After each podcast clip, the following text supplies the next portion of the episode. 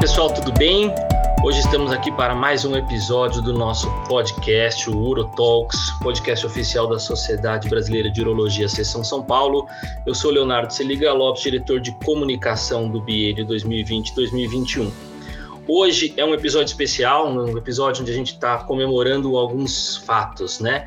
Nós estamos há um ano do primeiro episódio do nosso podcast, já foram com este aqui que estamos gravando 50 episódios, onde a gente atinge aí mais de duas mil pessoas diferentes que já escutaram em algum momento esse nosso podcast, com mais de 30 mil vezes que foram ouvidos nosso podcast. Né? E isso é motivo de alegria para a gente, é um projeto que a diretoria apostou e deu certo e tem cada vez mais dado um feedback muito legal para a gente. E a gente quer trazer aqui hoje, então, uma estreia para comemorar essa, essa questão desse podcast, já comemorando aí nossos 50 episódios. Hoje o nosso podcast ele vai trazer uma, uma forma diferente, a gente vai querer começar a discutir sobre carreira nesse próximo ano com vocês, então, com certeza, o público que tem nos acompanhado é um público que provavelmente está nesse início de carreira, né? Então, é, em sua maioria, é, sem dúvida nenhuma. Então, a gente trouxe aqui um tema que é acabei a residência em urologia. E agora? A ideia é discutir essas alternativas com os nossos convidados. É, eu normalmente faço uma apresentação um pouco formal dos nossos convidados, mas justamente por conta de hoje ser um tema diferente, nós vamos fazer uma apresentação também diferente. Né? Então, está aqui com a gente para discutir esse tema o Dr. Daniel Paulilo. Ele tem 40 anos e acabou a residência dele em 2014. Obrigado, Daniel. Que agradeço pela oportunidade de estar aqui, poder uh, discutir um pouco a experiência aí do início de carreira aí com todos. O Daniel é hoje o nosso coordenador do setor de residência médica na Sociedade Brasileira de Urologia, Seção São Paulo, e estará discutindo aqui esse tema muito importante também com o Dr. Marcelo Vroklavski, que tem 42 anos e acabou sua residência em 2009. Obrigado, Mar. Obrigado pelo convite. Não, eu tenho 41, já sou velho o suficiente. Vou fazer 42. Mas obrigado, parabéns né, Parabéns por atingir essa marca. É, muito, muito disso tudo é mérito seu, que, pela sua insistência e persistência, e fez com que esse projeto se tornasse extremamente vitorioso. Obrigado pelo convite e acho que esse papo de hoje promete. Muito bom. Marcelo é hoje o nosso vice-presidente aqui na SBU São Paulo. E para completar o time e com certeza trazer um grande enriquecimento para essa discussão, a gente convidou pela primeira vez um convidado nacional e internacional. É o Dr. João Paulo Zambon. Ele tem 45 anos, ou vai fazer 45, se assim me permitem, e fez, terminou a residência dele em 2004. Eu carinhosamente conheço ele por JP. Obrigado, Jota. Obrigado, obrigado, Léo. Uh, queria agradecer a SBU, Sessão São Paulo, você pelo convite. Será um prazer uh, discutir com vocês aí a parte é, que fazer depois da residência. Tinha ter uma experiência relativamente interessante e compartilhar com todos da SBU São Paulo, SBU no geral, vai ser um grande prazer. Obrigado pelo convite. Imagina, eu que agradeço, e só para quem está aí, a nossa audiência, entender, o Jota está hoje em New Jersey, saiu aqui de São Paulo foi para os Estados Unidos e hoje está seguindo a carreira lá. E a gente está aqui com um grupo bastante próximo em relação à idade, se a gente pode dizer assim, né? Vocês viram que eu apresentei 40, 41, 44, mas nós temos períodos aí bastante diferentes em relação à, à residência, né? 2004, 2009, 2014. Nós vamos tentar entender um pouco também é, essa dinâmica, né? Só para começar, é, Jota, você ainda é da época que a residência era um de dois anos de urologia, correto? Exato, eu fiz é, 2003, 2004 e 2005 eu fiz um ano de preceptoria. Então, em teoria eu fiz três anos, mas eram, eram dois anos, na verdade, na época.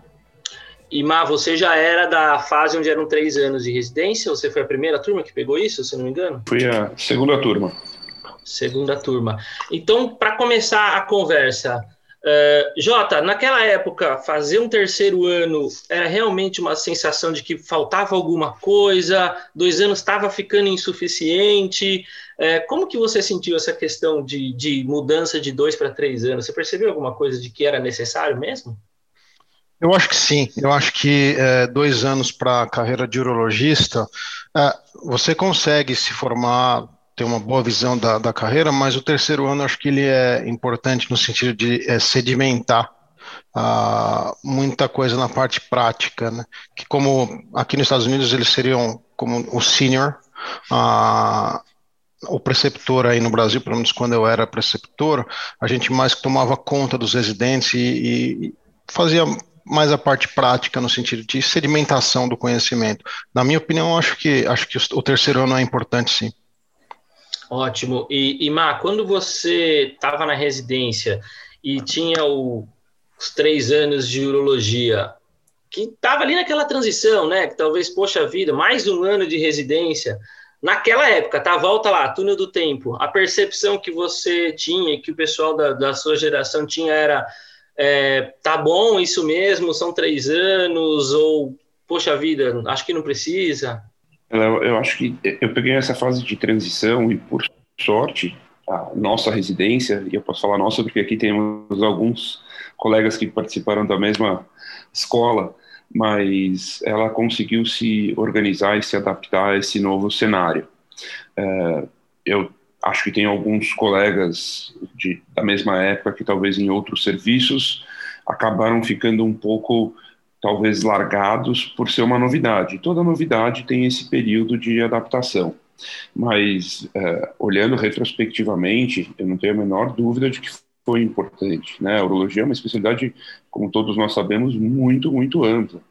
E existem procedimentos bastante complexos nas mais diversas áreas. Né? Se a gente for pensar em transplante renal, cirurgia que envolve vasos, uh, reimplante, cirurgias laparoscópicas de, de, extrema, de extrema complexidade, prostatectomia radical, enfim, eu acho que esse terceiro ano de, de residência, como o JP falou, é, ele é esse ano de consolidação prática dos procedimentos de maior complexidade.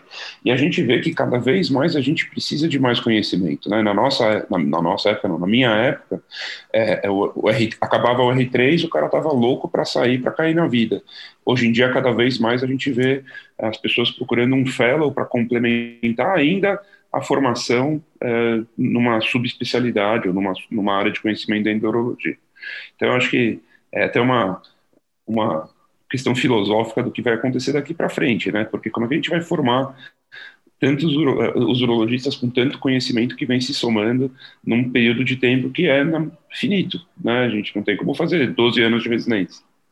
É, e, e, nessa linha de raciocínio que então eu já vou passar a bola para o Daniel, porque veja, o Daniel é contemporâneo nosso, e ele terminou a residência dele só em 2014, né? Então você vê que a trajetória dessa decisão de carreira, ela, ela pode ter diferentes nuances, né? Daniel, conta um pouco a sua história aqui para gente, por que que você chegou depois da gente? O que, que aconteceu Exato. na sua vida? Não, vamos lá.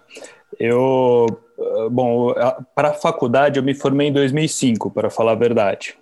Em 2006 e 2007 eu acabei trabalhando com o meu pai. Meu pai era cardiologista, ele felizmente já é finado, mas eu acabei é, trabalhando um pouco nessa clínica médica, até para pegar mais experiência. Eu, eu, me sentia muito cru na facu, durante a faculdade para poder atender os pacientes, então Assim que eu me formei, eu trabalhei com ele dei alguns plantões. Eu só fui fazer a minha residência de cirurgia geral em 2010. Então, perdão, 2008. De 2008 eu me formei em janeiro de 2010. De dois, no ano de 2010 eu acabei é, entrando no hospital do rim e acabei é, ficando o ano inteiro na captação de, de órgãos ali para o hospital do rim e eu acabei entrando na residência desse, de urologia em 2011. Então, fiz de 2011 a 2014, levando em conta também os três anos da residência, né? Então, é, essa você vê essa diferença aí com o Jota, né? Mesmo com cinco anos aí, nem cinco anos de diferença de idade, dez anos de diferença ali de formação para urologia. Bom, e a partir daí, 2014, prestei a prova do título da SBU e, e aí caí na vida, né? Na... E, e eu, eu acho que esse é um ponto importante, né, Daniel? Porque você vê, foram, foram uma, é uma trajetória onde a carreira talvez ainda estava se reformulando, né? E, e, o que você falou de se forma na faculdade, a gente está inexperiente, está ainda inseguro, cola um pouco com o que o Marcelo falou, né? Será que a gente está totalmente pronto quando se forma urologista para sair para a vida e, e, e, trabalhar, né? E ter uma expectativa. Você Sim. tinha uh, pais médicos, né? Um cardiologista Sim. na família. É, talvez a sua ideia foi se formando, um, amadurecendo um pouco mais devagar. A gente sabe historicamente o Marcelo tinha um pai é, é, urologista, né? E Sim. Enfim, ele era um exemplo para todos, foi um exemplo para todos nós em relação a, a como se portar como urologista.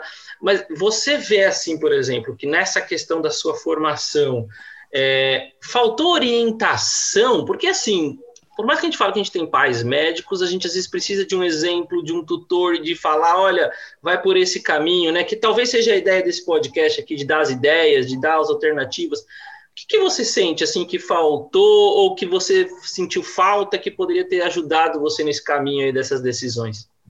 Tá. Para falar a verdade, assim, a minha família sempre foi muito aberta, né? Então, realmente não tive problemas ali de, de, de relacionamento ou de tutoria, digamos assim. Meu pai sempre foi um, perdão, meu pai sempre foi um cara fantástico e, e, e tratava dos pacientes com carinho. É, quando eu me formei, na realidade, a minha insegurança, um pouco por conta de falta de conhecimento, porque afinal de contas a gente precisa pôr em prática tudo que a gente aprendeu e, e, e uma coisa é a teoria, outra coisa é a prática, né? Então, quando você cai na vida, é sempre muito diferente. É, mas meu pai sempre me deixou muito aberto é, para escolher os meus caminhos, o que eu faria. Tanto que meu irmão é advogado, nada a ver com, com a área médica, então é, aqui nunca foi a ferro e fogo, digamos assim.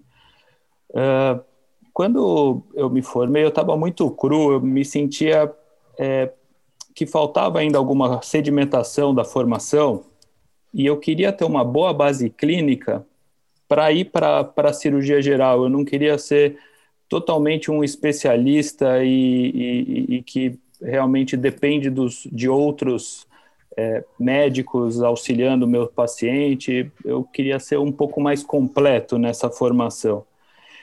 Entendo que a especialidade também consome muito do, em relação ao conhecimento, que nem o Marcelo falou, né? E a gente precisa ter um conhecimento bem amplo para poder tratar os pacientes. Mas eu gostaria realmente, na minha formação, de ter uma base mais completa clínica para eu poder enxergar o paciente como um todo, como um, como o paciente de um modo geral. E aí sim tratar da especialidade com mais profundidade. Então, não necessariamente foi falta de opção, mas na realidade foi a minha opção de, de ser um pouco mais clínico antes de entrar na cirurgia geral. E, e, o Jota falou que ele, quando acabou a residência, ele fez um ano de preceptoria, né? Que, como ele falou, era o talvez ali o líder dos, dos residentes, né? É, e, Jota, na, nessa época, nós estamos falando de 2014, né? Então, são 17 anos atrás. É, como que você raciocinou é, em relação a futuro? Tá bom, eu vou fazer preceptoria, ok, mas você já tinha uma estratégia, um plano de futuro? Como que funcionou para você? É, essa pergunta é bem, bem importante, Léo, para a formação dos, dos novos urologistas.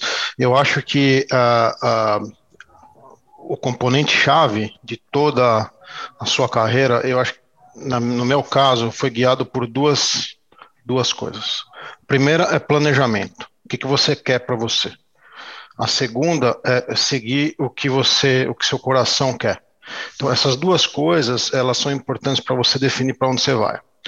Eu sempre gostei é, de academia, sempre gostei de pesquisa, ah, sempre fiz muita publicação, então eu gosto de fazer pesquisa, é, eu me sinto bem com isso. E nesse sentido, como a minha ideia era ah, continuar na academia e seguir a carreira de professor, eu ah, defini fazer a preceptoria e depois uh, da preceptoria uh, fui para o doutorado.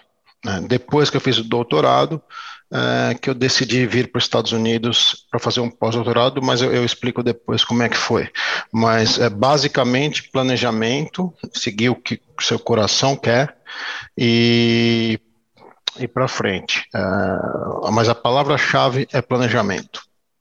Exato, eu concordo plenamente que isso é uma coisa que a gente precisa ter em mente e, e, cada vez mais hoje, diante de tantas opções que a gente tem, né, e do que acontecer depois da residência, é, a gente tem que se planejar. Hoje em dia, por exemplo, eu não sei se, é, se vocês tiveram essa oportunidade ou não, eu tive uma experiência, por exemplo, nas Forças Armadas, logo depois da, da residência de cirurgia geral, não foi por opção, eu acabei indo meio compulsório, mas hoje em dia é uma, uma opção para alguns residentes, é, pré-residência de normal, inicial, né, ou depois de uma, de uma especialidade, e inclusive hoje existe uma, uma área, inclusive dentro das próprias Forças Armadas, onde a medicina tem se desenvolvido de uma maneira importante, né, é, mas, por exemplo, eu queria até ouvir do Mar, né, aproveitando até que ele tem essa essa carga, diríamos assim, né, em relação a ter um pai urologista, né, e, e trazer essa, essa um pouco dessa responsabilidade.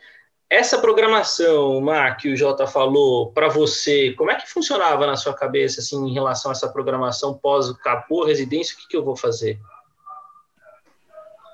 Pois é, eu concordo com o Jota. O Jota é sempre, para quem não conhece, um cara é, que foi um daqueles caras que a gente tem como exemplo durante a faculdade, né? E, ele tem como característica ser um cara extremamente é, sensível, emotivo, mas é um cara que é admirável, assim. Então, é, compartilho bastante das opiniões do Jota, mas eu acho que a gente tem que levar em consideração que muitas vezes a gente tem é, percalços no meio do caminho, né? E aí a gente tem que improvisar, mais ou menos, né? Às vezes a gente não consegue seguir exatamente aquilo que estava planejado. E acho que todos sabem, meu pai era, era urologista, e no meu último ano de residência foi um ano conturbado, porque foi o ano que ele passou internado. Meu pai ficou um ano e três meses internado é, no meu R5, então todo mundo consegue imaginar o, o quanto complexo isso é do ponto de vista é, logístico. Né? Então a gente tinha que dividir o, o, o, acompanhamento dele internado entre eu, minha mãe e meu irmão. Todos os dias um de nós estava por lá, e lógico minha mãe e meu irmão foram super é, entenderam bastante a situação e me ajudaram bastante nisso, mas eu também me esforçava para falar o máximo possível.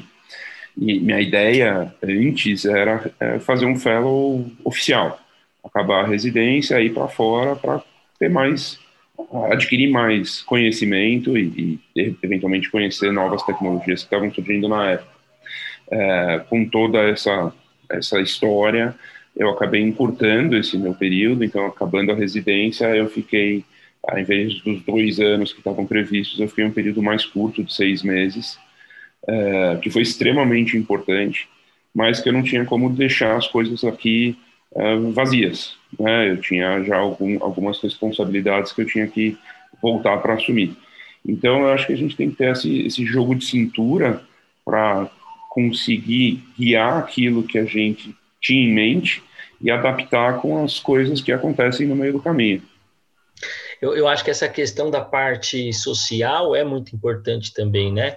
É, eu vou contar, por exemplo, a minha experiência. Eu me casei no R1 de urologia. Então a gente também já começa um tipo de construção diferente, né, de ambiente familiar, enfim, e que para às vezes para muitos falam não, vou me casar só depois desse meu fellow que está programado da, de dois anos fazer fora e depois vou me casar, montar uma família, construir uma casa. Então é, essa estrutura, questão familiar, questão financeira é uma, um ponto importante também, né?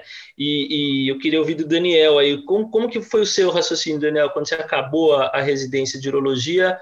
Como é que funcionou para você? Bom, é, um pouco também do. Eu, eu, me casei também na transição do, do último ano, né, do R4 para o R5 da urologia. E então também já comecei uma família que nem você mesmo falou agora, Léo. Mas é, isso daí também impacta, por exemplo, negativamente para você fazer um fellow fora, né? Você teria que é, levar a sua estrutura familiar junto ou se separar da sua estrutura familiar. Então, minha formação acabou sendo toda aqui em São Paulo mesmo. Acabei não fazendo fellow fora. Eu, assim que eu saí da, da, da, da residência, eu já eh, acabei entrando em basicamente duas equipes diferentes, né, para acompanhar. Uma delas eu tive o prazer aí de trabalhar junto com o Marcelo, que foi lá dentro do Einstein, e outra que eu fiz o transplante na Beneficência Portuguesa. Uh, isso daí já basicamente preenchia meu dia, né? E com isso, uh, com o passar do tempo, eu fui avaliando, eu comecei a não sentir mais tanto prazer em acompanhar o transplante, e aí acabei, depois de um ano e meio mais ou menos, saindo da equipe do transplante também comecei meu consultório naquela época, e mas ainda assim, consultório bem. É, o consultório é algo que você precisa dedicar tempo, né? Você precisa sentar lá esperar o paciente vir, fazer um processo de, de é, é, amizade né, com as outras pessoas que possam te indicar os pacientes, ou ter algum lugar em que você tria e manda seus pacientes para você atender. Então, o consultório realmente eu abri mais por abrir, mas não foi meu foco naquele momento. Eu realmente estava mais dedicado às outras equipes. Uh, um ano e meio depois da formação, mais ou menos, quando eu saí da equipe do transplante, eu acabei sendo contratado no Hospital Ipiranga, onde eu fiz a formação, e sou preceptor até hoje lá. E também nessa época eu acabei entrando na equipe de litotripsia extracorpórea lá do Einstein e também estou lá até hoje. E a partir daí as, é, as coisas foram caminhando. Mesmo assim, eu achava que faltava ainda alguma algo a mais na minha especialização, tanto que ano passado eu acabei fazendo uma pós-graduação em cirurgia robótica lá no Einstein para poder complementar um pouquinho da minha formação. É, atualmente eu estou lá atendendo no Hospital Ipiranga, onde eu faço SUS, atendo um único ambulatório na Moca, que é onde eu atendo é, é, é convênio. Sou contratado da, da Leco, atualmente sou diretor da Leco lá do Einstein. Tenho meu consultório também, que acaba agora sim sendo o meu foco mesmo, né? E, e, aí é, trabalhar por você também é algo muito gratificante, né? Você não ter um chefe, você tem outras responsabilidades, claro, porque afinal de contas é você que comanda a sua estrutura, os seus funcionários. Então, é, é bem diferente de ser associado a uma equipe, de um modo geral. Mas eu acho que eu precisava de toda essa experiência, essa bagagem de pessoas muito mais experientes do que eu no começo da minha formação, mesmo após a residência de cirurgia geral, para eu adquirir mais experiência e hoje em dia eu tenho todos os meus é, é, antigos chefes como meus amigos e, e, meus tutores. E quando eu tenho alguma dúvida, ainda hoje eu recorro a eles e realmente sou sempre muito bem é, é orquestrado aí por eles. Então, foi mais a ou gente, menos. A gente é privilegiado, né? A gente tem um grupo aqui dentro da urologia, ao meu ver, posso estar errado e pessoas podem discordar de mim, mas a urologia no Brasil é um, é um, é um grupo bem coeso em relação à, à união, em relação à colaboração. Eu acho que isso facilita também na, na questão da, do desenvolvimento, tanto da especialidade quanto no desenvolvimento pessoal, né? E eu queria puxar o gancho dessa história do Daniel, porque assim, vejam, hoje a gente tem um, um eu, eu, queria trazer à tona essa discussão aqui, né? A questão da, da questão do fellow internacional, né? Ou desse tempo de vivência fora. Hoje, para muitos, isso é, é um negócio muito diferencial, é, ou, ou, por exemplo, era antigamente a gente poderia dizer que fazia tanta diferença, hoje em dia não, já não tão mais, porque vejam, o Daniel tem uma trajetória aí hum, bastante importante em relação a, a ter passado por diversas modalidades, né, a medicina de grupo, e depois ele está lá com seu consultório, hoje ele continua numa, numa vivência SUS e privada, é coordenador de um, de um setor, de um, de um hospital importante aqui no Brasil, então, e, e, não teve essa, essa, necessariamente essa experiência no exterior, e isso não, não acarretou nenhum, é, nenhum déficit, provavelmente, nessa formação dele, mas muita gente ainda valoriza bastante, eu queria saber o que, que para essa decisão, até para o Jota que está lá fora, né, Jota, porque tudo bem, você foi para a área da academia, a gente vai entrar nesse, nesse ponto depois também. Mas aquele, aquele residente que decidiu fazer o fellow, o porquê que hoje ele de, deveria decidir fazer um fellow fora? O que, que isso talvez traria de diferencial para a carreira dele? É, boa pergunta, Léo. A primeira coisa, é, é, só para é, resumir como é que aconteceu comigo, é, eu, eu fiz um doutorado depois da residência e eu vim para cá para fazer pós-doutorado financiado pela FAPESP. Tá? Então, eu ganhei, eu submeti um, um, um, projeto de pesquisa para a FAPESP, que seguia exatamente a mesma linha do meu doutorado. Uh, para você, eu trabalhei com uh, disfunção vesical, e aí esse projeto foi aprovado. Então, eu recebi a bolsa de um ano da FAPESP, e o meu estágio nos Estados Unidos, o meu fellow, foi basicamente em, em ciência básica aplicada à urologia. Então eu vim para fazer ciência, não vim para fazer é, fellowship clínico. Existem essas duas possibilidades, que você pode vir fazer um fellow clínico, você pode vir fazer um fellow em ciência. na minha área, eu vim para ciência, basicamente. É, eu consegui uma extensão de um ano a mais, então eu fiquei dois anos financiado, né, e a minha intenção é, era voltar para o Brasil uh, depois da minha formação, não era ficar aqui nos Estados Unidos. Então, nesse sentido, é importante eu destacar o que o Marcelo falou. Às vezes, você tem um caminho X, só que você tem alguns desvios. Então, é, você tem que estar, tá, quando você vem para o exterior, você tem que estar tá com a mente aberta, porque existem, existem possibilidades que você tem que tomar decisões, e essas decisões vão é, afetar basicamente o, resto da sua vida, né? No meu caso, eu optei por ficar simplesmente é, porque a tecnologia que eu tenho aqui, e não é conhecimento, é tecnologia, única exclusivamente tecnologia, ainda nós não temos no Brasil. Em nível de conhecimento, o brasileiro é tão bom ou até melhor que o americano. O problema diferencial é a parte técnica.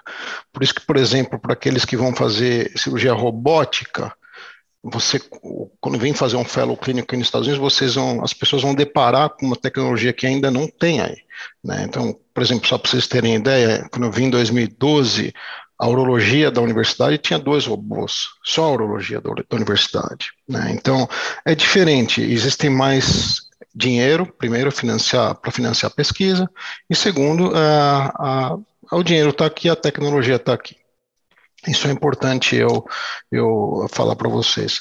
A segunda coisa, eu acho que é, se, você, se eu conseguir passar essa mensagem para a audiência, eu estou bastante satisfeito.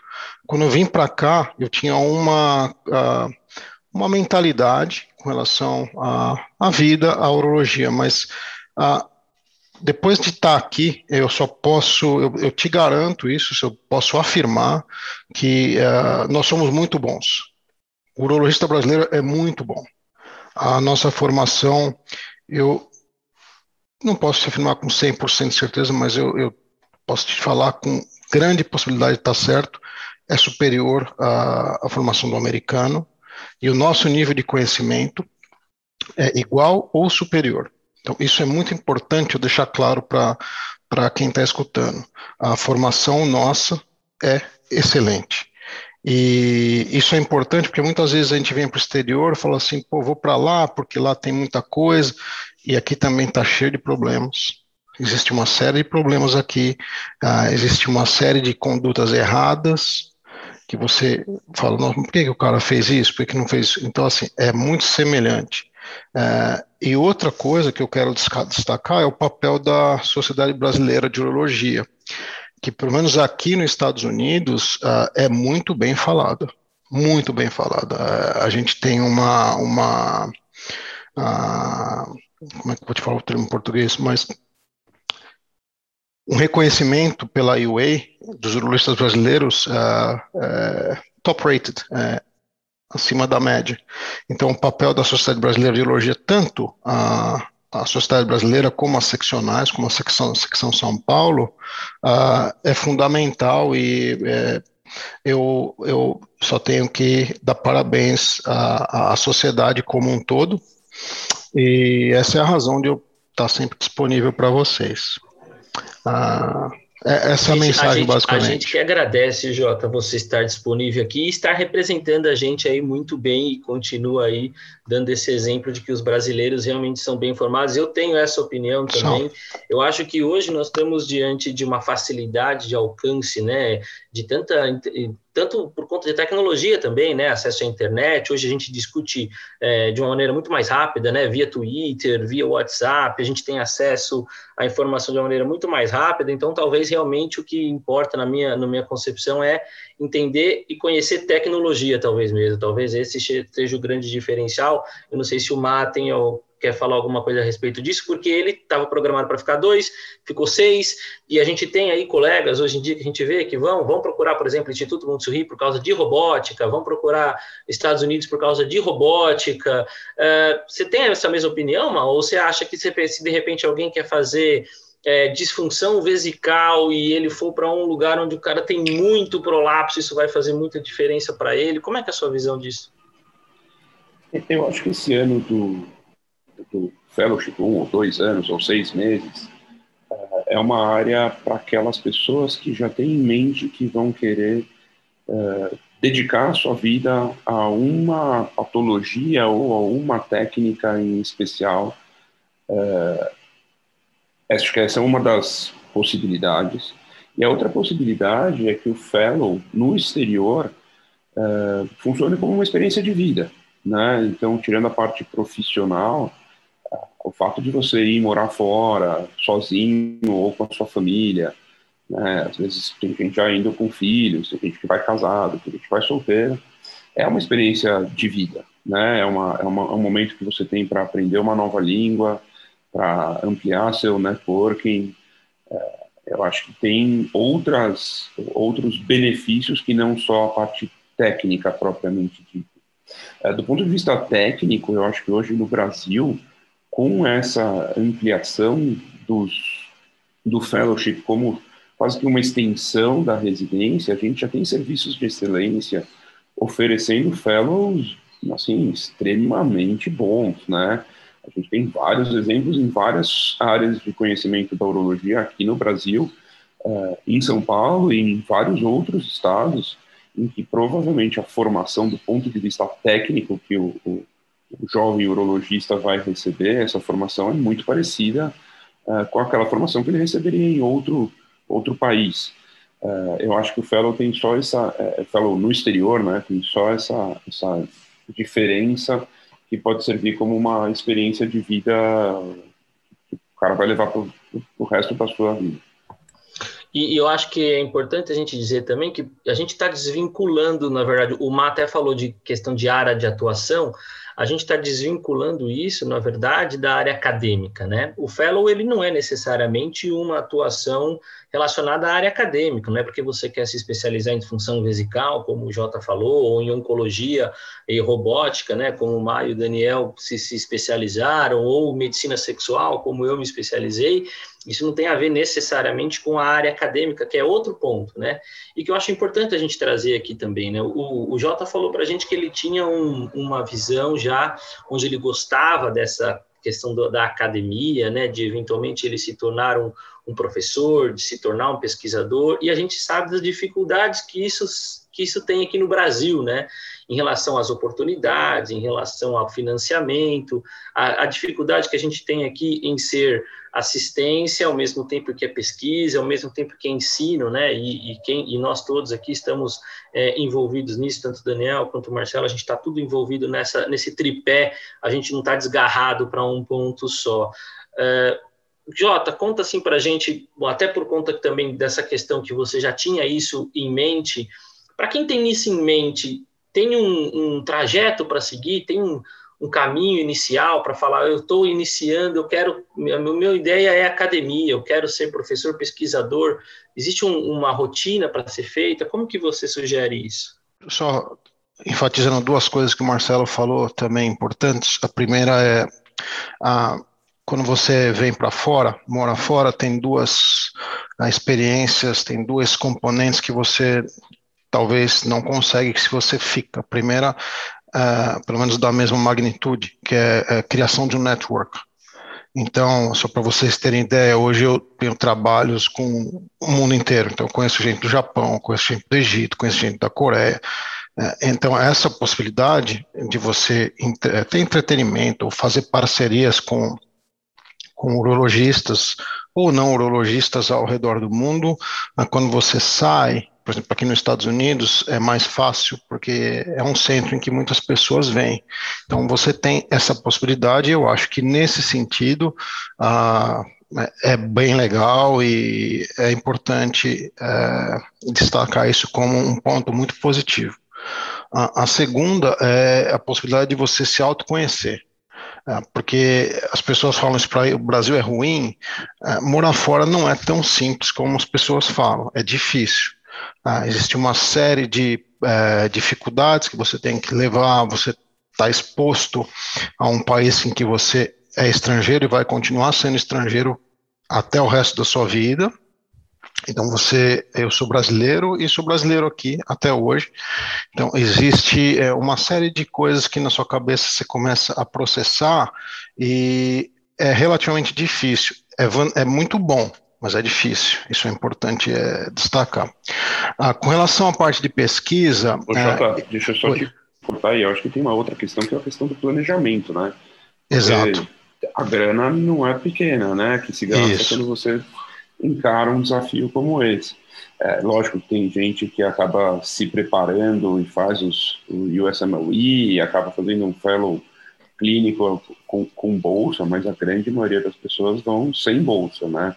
E aí você fica aí o tempo que você ficar dependendo do que você já juntou, ou do auxílio, de um, de um patrocínio, alguma coisa assim. É isso aí eu queria destacar, Ma. Obrigado por, por uh, uh, uh, colocar esse ponto. É, é, isso que eu ia falar. Quando eu vim para cá, eu vim com uma bolsa. É, então, assim, eu vim para um estado, eu vim para Carolina do Norte, que é um estado barato. Então, o que, que eu quero dizer com isso? É, quando eu vim, eu vim por causa que já tinha acabado meu doutorado, eu vim para fazer um pós-doutorado. Ah, o que eu acho, o que eu acho que é importante para quem gosta de pesquisa, existem é, possibilidades de você seguir nesse campo ah, de uma forma planejada. Primeira, se você pretende sair do Brasil ah, e vir para um país de língua inglesa, é, ter um pouquinho de base de inglês, porque chegar com inglês cru é ruim, porque a comunicação aqui é muito importante principalmente no começo. A segunda coisa é se você pretende seguir carreira acadêmica, talvez começar uma pós-graduação aí no Brasil e fazer, por exemplo, um doutorado sanduíche, é uma das possibilidades, ou você fazer o doutorado, conseguir uma bolsa de pós-doutorado e vir. Essa é uma segunda possibilidade. De qualquer forma, ah, o custo para você morar fora é muito alto. Então, dependendo para o local que você vai, por exemplo, Nova York, Boston, se você comparar com a Carolina do Norte, é quatro vezes mais o valor. Então, o, o, custo realmente é bastante significativo, e ainda mais hoje, com o dólar a 5. Né? Quando eu vim, o dólar estava 1,7. Então, facilitou, mas a minha bolsa que eu recebia da FAPESP, ela era assim, eu recebia 3.100 dólares no começo, dava para viver, mas assim, com uma qualidade boa, não, não igual eu tinha no Brasil. Então, essas coisas é, são importantes. O que eu acho é, da parte de pesquisa, que eu acho que é importante é, deixar claro para o pessoal aí no Brasil, é que caso vocês queiram seguir a parte de pesquisa, eu sugiro que vocês comecem o desenvolvimento da sua pesquisa aí no Brasil. Então, ou faça um doutorado sanduíche, ou termine o doutorado e venha fazer um pós-doc. Você sair da faculdade, vir fazer uma, um, uma, uma, uma pós-graduação aqui sem ter nada, eu acho um pouco arriscado. Uh, existe essa possibilidade também, mas na minha opinião, uh, começar a formação no Brasil é, é, de fundamental importância e junto, juntamente com isso se planejar na parte monetária, porque o custo, infelizmente, ele é alto. Mas vale a é. pena. Então depende, é o que eu falei na primeira, quando eu comecei a falar, depende muito do seu planejamento. E a última coisa que eu vou falar é o fato de você ter uma mente aberta, porque quando você vem para o exterior, você, eu já falei, nós somos sempre estrangeiros. Então, assim, as portas elas se abrem, mas elas se abrem com um pouquinho mais de dificuldade. Então, você tem que ter é, cabeça no lugar para entender que às vezes você quer ir para o caminho X, seu caminho X está fechado, você tem que ir para o caminho Y. O caminho Y está fechado, você tem que ir para o caminho Z. Então, assim, essa parte de é, mente aberta, ela é importante para que você não tenha, não tome decisões erradas. É isso que eu acho. Sem dúvida nenhuma. Daniel, como é que você vê essa questão da academia para o residente aqui hoje? Você acha que como é que estão os serviços? Você acha que isso é estimulado, que isso não é? é como é que é, é, é fácil para ele vai lá para a área acadêmica e aí, porque assim, a gente já vê que hoje é difícil, por exemplo, também já o urologista se inserir às vezes em alguns grupos, né? Hoje a gente tem uma medicina bastante mais inflada, bastante escola médica, bastante residência médica. Para quem não sabe, nós temos residências médicas que são credenciadas, autorizadas pela SBU, outras que não. Então a gente também pode ainda nesse momento questionar questionar até a própria formação de alguns colegas, isso vai mudar, né? A SBU conseguiu aí uh, se juntar ao, ao, Ministério da Educação e Cultura, isso vai mudar daqui para frente, a SBU vai ser parceira nessa seleção de, de residências, mas como é que fica para o residente, Dani? Como é que ele se engaja? Essa dificuldade que eu falei no começo, né? Como é que fica para o residente brasileiro isso? Entendi. Bom, uh, para falar a verdade, isso é uma coisa até um pouco pessoal, né? Então, muito do, da bagagem do, da, do residente sobre é, processos acadêmicos, eles já vêm de berço. Então, vem basicamente da faculdade. Uh, a nossa estrutura de faculdade, elas são muito diferentes, né? Desde faculdades públicas, faculdades privadas, faculdades mais novas, esse é, inflado né, em faculdades de medicina, e nem todas elas acabam tendo esse lado acadêmico muito forte. Quando o residente já tem essa falha acadêmica na sua formação, e isso eu me coloco nesse lugar, a minha, minha estrutura acadêmica é, sempre foi muito falha, na, foi muito mal estimulada na faculdade, na residência de cirurgia geral e na residência de Uro foi quando me puxaram mais a orelha em relação à parte acadêmica, para falar a verdade. E que foi aonde eu tive que correr atrás, né, para para poder publicar algumas coisas e, e, ter um pouquinho mais de vivência nessa área.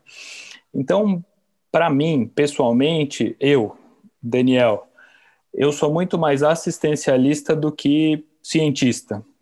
Eu, eu tenho isso por mim e e, gosto, eu sou feliz assim e ponto. Mas isso é algo que é importante ser estimulado para os residentes. É algo que eu questiono os residentes lá do Hospital Ipiranga, é, para que eles realmente vejam um caso diferente, estudem em cima daquele caso, publiquem, entrem em. É, é, façam pesquisas mesmo, façam protocolos de pesquisas, é, é claro que todo local, todo hospital tem suas diferenças, suas magnitudes e seus custeios diferentes, né? Então, isso daí faz toda a diferença no final das contas para você poder ir para o lado mais da ciência mesmo. Então, tem hospitais que são mais ávidos à ciência e outros mais à, assistencial. Eu acho que, assim, tem que ser estimulado, é, mas realmente é muito individual isso daí. Eu acho que o papel que a gente cumpre é o de estimular mesmo, né? E aí segue, né? Porque tudo bem a gente ter, e a gente precisa dos essencialmente assistencialistas, e tudo bem a gente ter os essencialmente pesquisadores. A única coisa que eu citei é que no Brasil, infelizmente, a gente tem essa, essa dificuldade né, em relação a isso. É, Má, você hoje faz parte da Comissão de Ensino e Treinamento da SBU, né? E hoje também tem um cargo importante na SBU São Paulo. É, em relação ao que a gente pode dizer para o residente da sociedade, né? O que, que a gente consegue dar de estímulo, o que, que a gente consegue dar de vivência, qual é a oportunidade que se cria, o que, que a gente consegue dizer como sociedade para o residente para ir atrás e ajudar nesse ponto.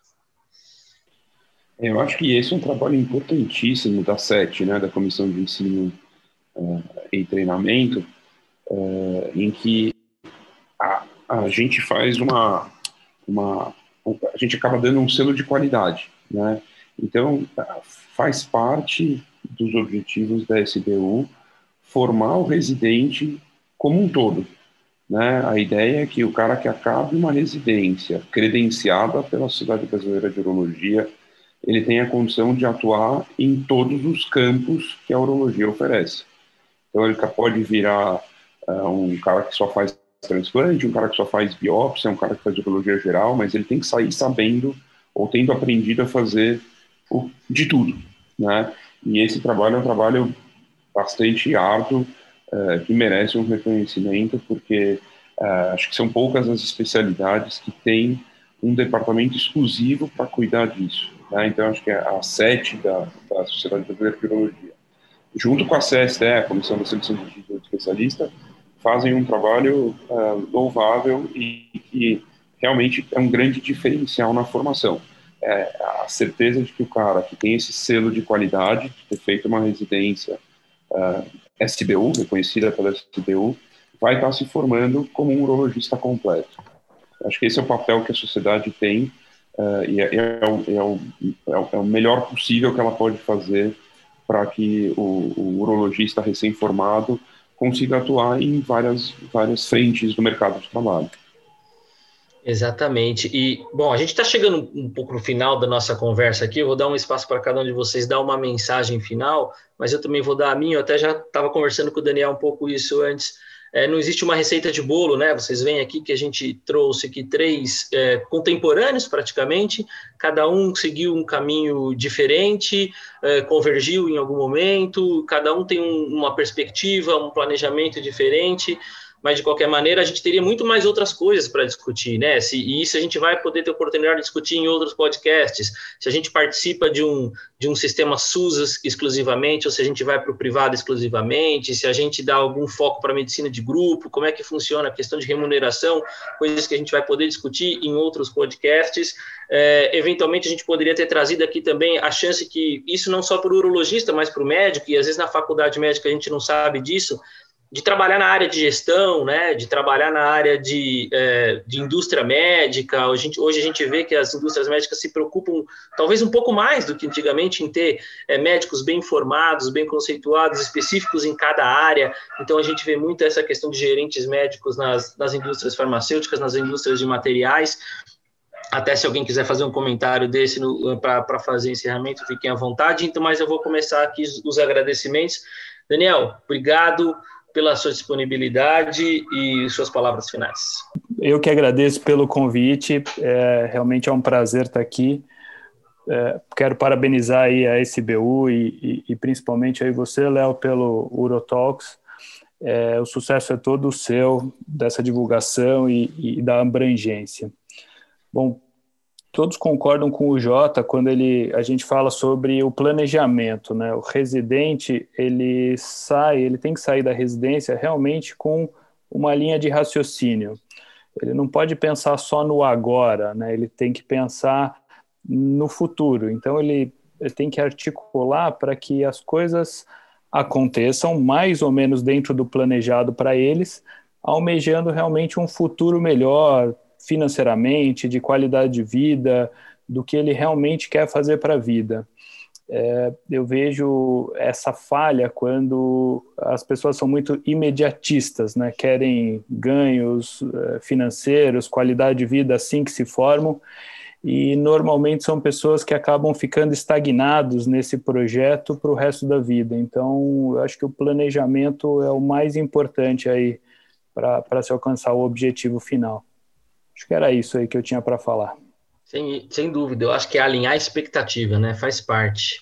Mar, mais uma vez, obrigado aí por aceitar o convite, por ter participado aqui, esse bate-papo. Acho que iniciamos uma nova série aí que tem tudo para ser sucesso também. Léo, é, mais uma vez, parabéns. Acho que a gente devia até cantar um parabéns aqui para o Urotalks.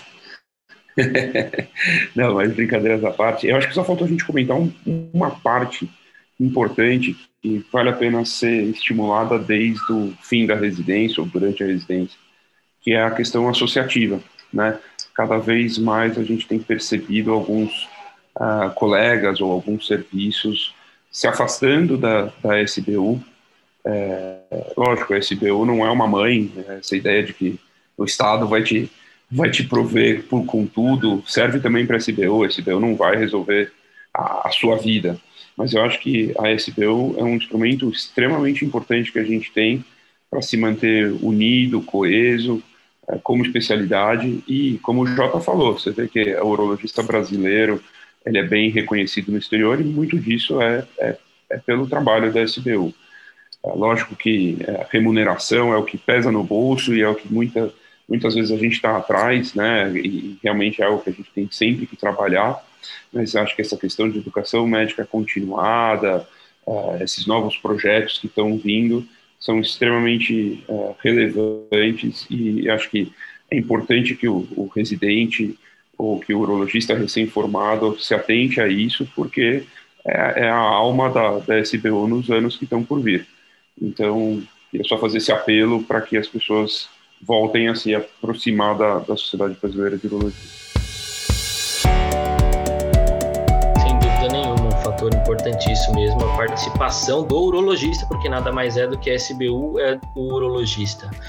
Mais uma vez, obrigado, Jota, estar disponível aí de uma maneira de fuso horário diferente, né, de uma maneira de representar a gente aí também internacionalmente. Queria mais uma vez agradecer. Obrigado, Jota.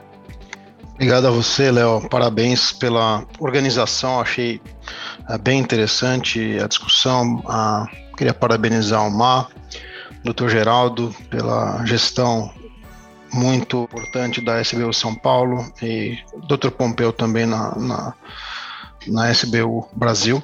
Ah, com relação, ah, para finalizar, ah, acho que eu quero deixar cinco mensagens importantes e eu acho que essas são as take-home messages para todo mundo aí.